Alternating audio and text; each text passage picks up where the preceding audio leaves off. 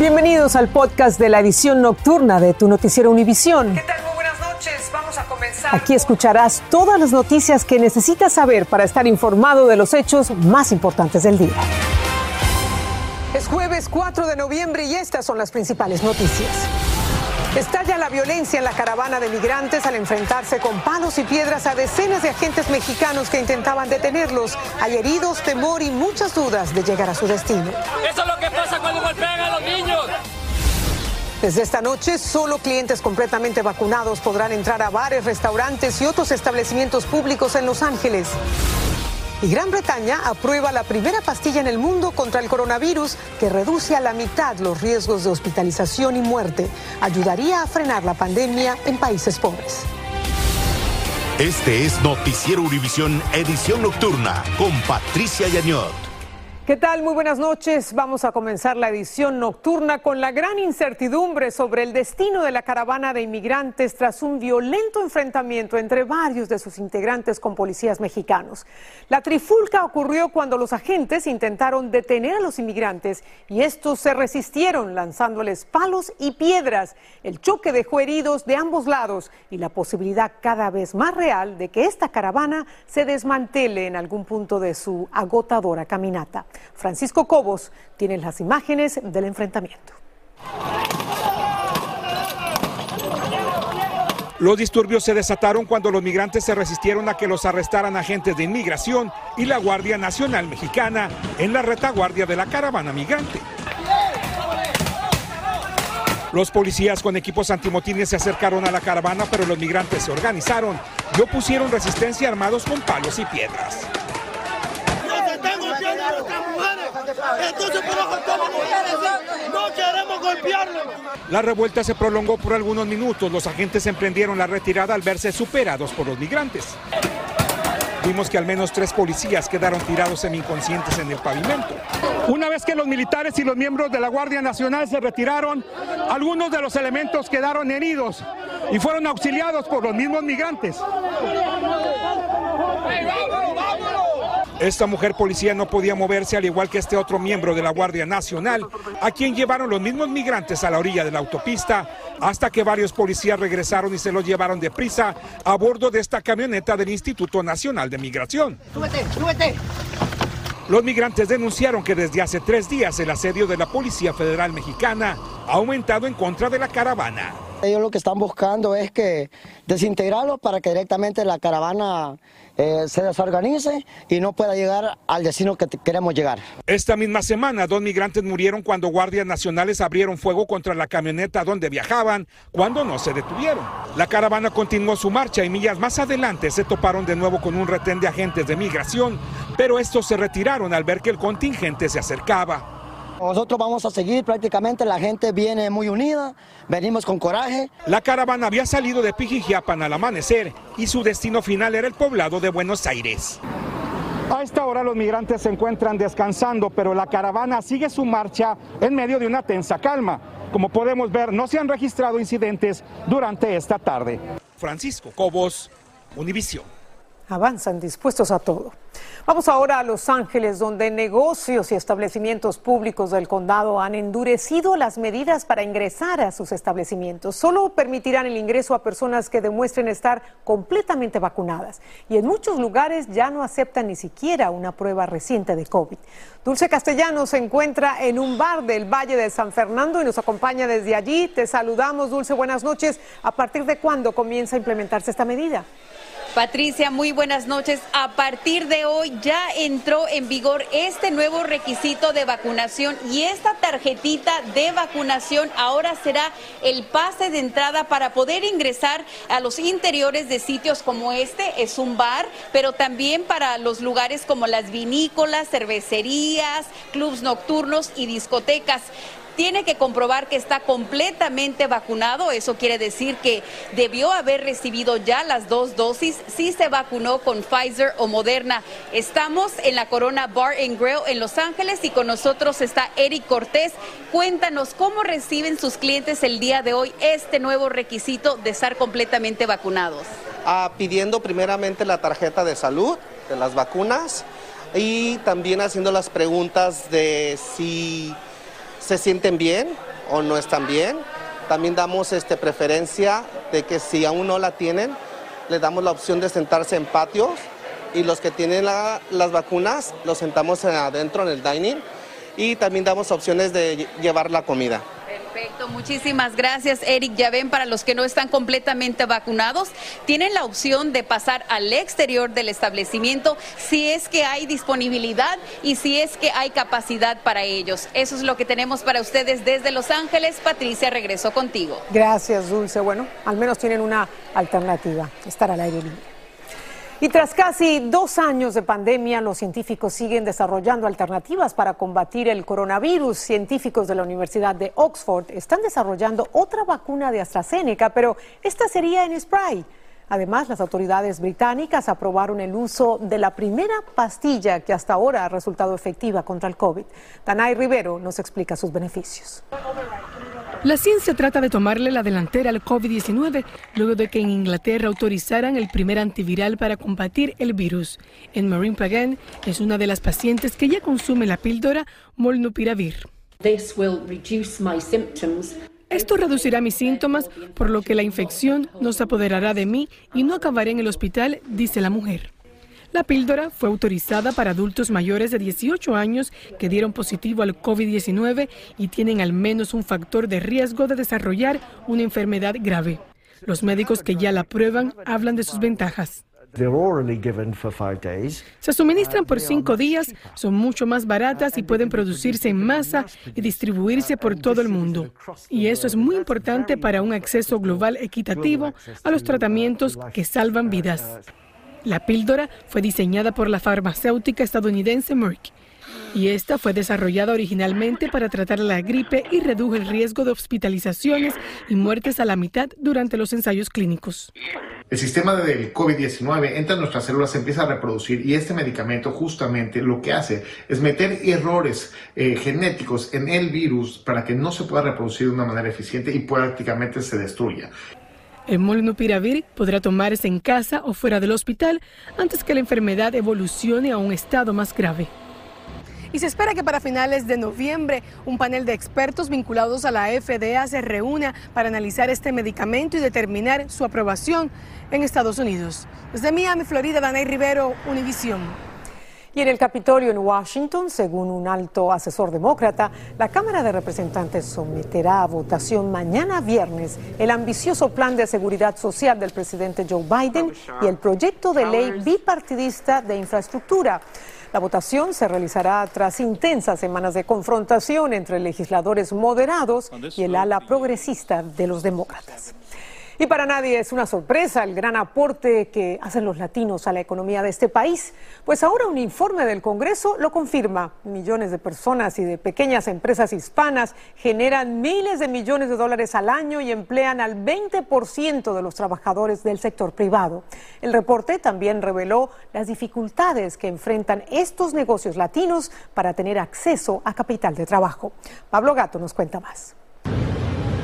José Canales tiene un pequeño restaurante y ha tenido que trabajar duramente para salir adelante durante la pandemia. Y uno como empleador pequeño es muy frágil.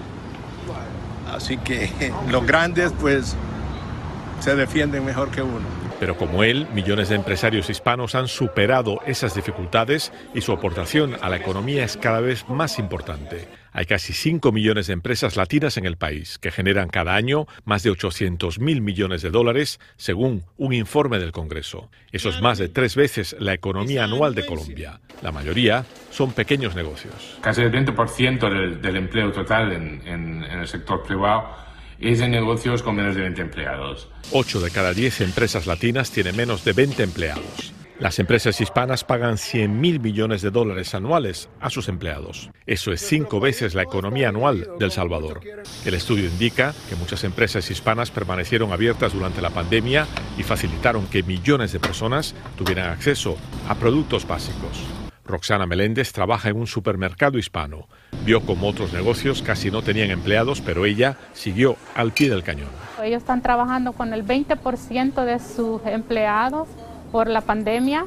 Muchas personas no quieren regresar a trabajar. Y como ella, tres millones más de hispanos que trabajan a diario en empresas latinas. El crecimiento empresarial hispano es muy superior a cualquier otro grupo étnico. A pesar de ese empuje empresarial, el informe del Congreso dice que los empresarios hispanos tienen escaso acceso a capital y contratos con el gobierno, algo que dicen es necesario cambiar urgentemente. En Washington, Pablo Gato, Univisión. Y a propósito de la economía, UPS está ofreciendo 60 mil puestos de trabajo de cara a la temporada de compras por las fiestas navideñas. Dice que va a reclutar nuevos empleados en 400 ferias de trabajo durante el fin de semana en diversas sucursales de UPS en el país. También contratará empleados mediante la plataforma digital de la compañía. El Departamento de Justicia demandó a Texas por la nueva ley electoral del Estado, alegando que viola las leyes de derechos electorales y civiles. La medida aprobada recientemente y promovida por los republicanos revierte las opciones de votación anticipada y por correo en todo el Estado. La demanda indica que la ley privará de sus derechos a votantes con dominio limitado del inglés, a discapacitados y ancianos, entre otros. Y en otro avance de la medicina, un estudio realizado en Gran Bretaña demostró que una vacuna contra el papiloma humano que genera cáncer de cuello uterino ha mostrado una alta eficacia para prevenirlo. Lourdes del Río nos tiene los alentadores resultados de esta investigación científica que promete resultados positivos. La vacuna contra el virus del papiloma humano o HPV está reduciendo los casos de cáncer de cuello uterino en unos porcentajes tan altos que los hallazgos ya han sido calificados como históricos. Este estudio demuestra que la vacuna sí es efectiva y nos ayuda a prevenir estos cánceres. Y es que la investigación publicada por la revista Lancet mostró una reducción del 87% en el cáncer de cuello uterino y una reducción en los crecimientos precancerosos en cáncer cervical de un 97%. El estudio que se realizó en el Reino Unido analizó lo sucedido tras la introducción de la vacuna para las niñas en Inglaterra en 2008. Las chicas son ahora adultas de 20 años. Se estima que el programa de vacunación ha prevenido alrededor de 450 cánceres y 17.200 precánceres. Margaret Carbono se vacunó este año y recibió la noticia del estudio con beneplácito. Ya que están demostrando un 90% de efectividad para esta vacuna, lo, lo cual quiere decir que en un futuro no muy lejano este tipo de cáncer que es prevenible puede ser erradicado. Estoy bastante, bastante contenta. Se calcula que de cada 100.000 personas, 10 desarrollarán este tipo de cáncer. Pero no quiere decir que esa mujer le va a dar cáncer.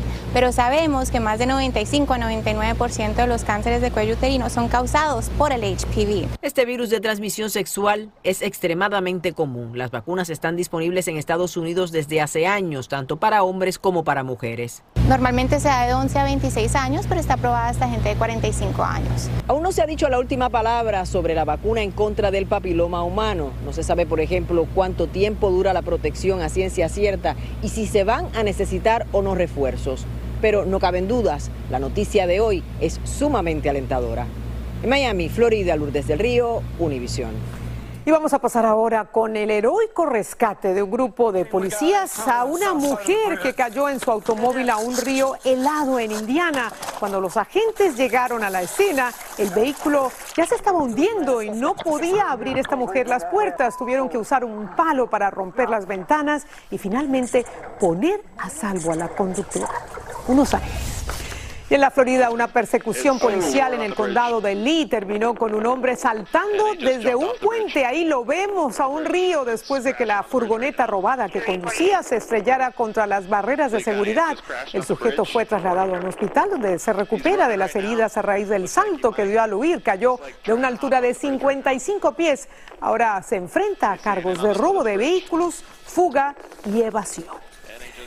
Y ahora nos vamos a México. Los habitantes de la pequeña comunidad de Tarecuato, en el estado de Michoacán, quemaron varios vehículos y bloquearon una carretera para exigir justicia por la masacre del pasado lunes. Ese día, elementos del crimen organizado asesinaron a 11 hombres, entre ellos 6 menores de edad. Alejandro Madrigal nos cuenta esta terrible historia. Michoacán volvió a arder. Vecinos de la pequeña localidad de Tarecuato, en el municipio de Tangamandapio, Michoacán, prendieron fuego a vehículos para exigir justicia y que autoridades resuelvan el asesinato de 11 jornaleros, seis de ellos menores de edad. Si no se puede, aquí está el pueblo, que se levanten armas. Pero ustedes pongan un tiempo, un plazo. Los accesos al pueblo y las carreteras que conectan con municipios importantes como Apatzingán y Zamora fueron bloqueadas porque no se explican cómo a 11 inocentes los golpearon hasta destrozarles la cara y después darles el tiro de gracia. No parece haber sido un tema de un enfrentamiento, sí un tema de una agresión de sujetos que estaban en una condición de ventaja por el tipo de armas. Después de los funerales y darles la última despedida, se reportan otras seis personas desaparecidas, por lo que se insiste que el control no debe estar en los grupos delictivos. Es importante que nosotros le pidamos a nuestras autoridades que resuelvan y que pongan las condiciones para tener en paz, para estar en paz. Los jornaleros asesinados habrían ido a buscar panales de abejas para colocarlos en las ofrendas del Día de Muertos, como una tradición indígena, y no sabían que era un área disputada entre el cártel Jalisco Nueva Generación y el cártel de los Viagra. En los 35 días que lleva el nuevo gobernador en el cargo, se han registrado más de 260 asesinatos, una cifra récord, y solo octubre es el mes más violento desde 2015. En la Ciudad de México, Alejandro Madrigal, Univisión. Terrible. Y la impunidad rampante.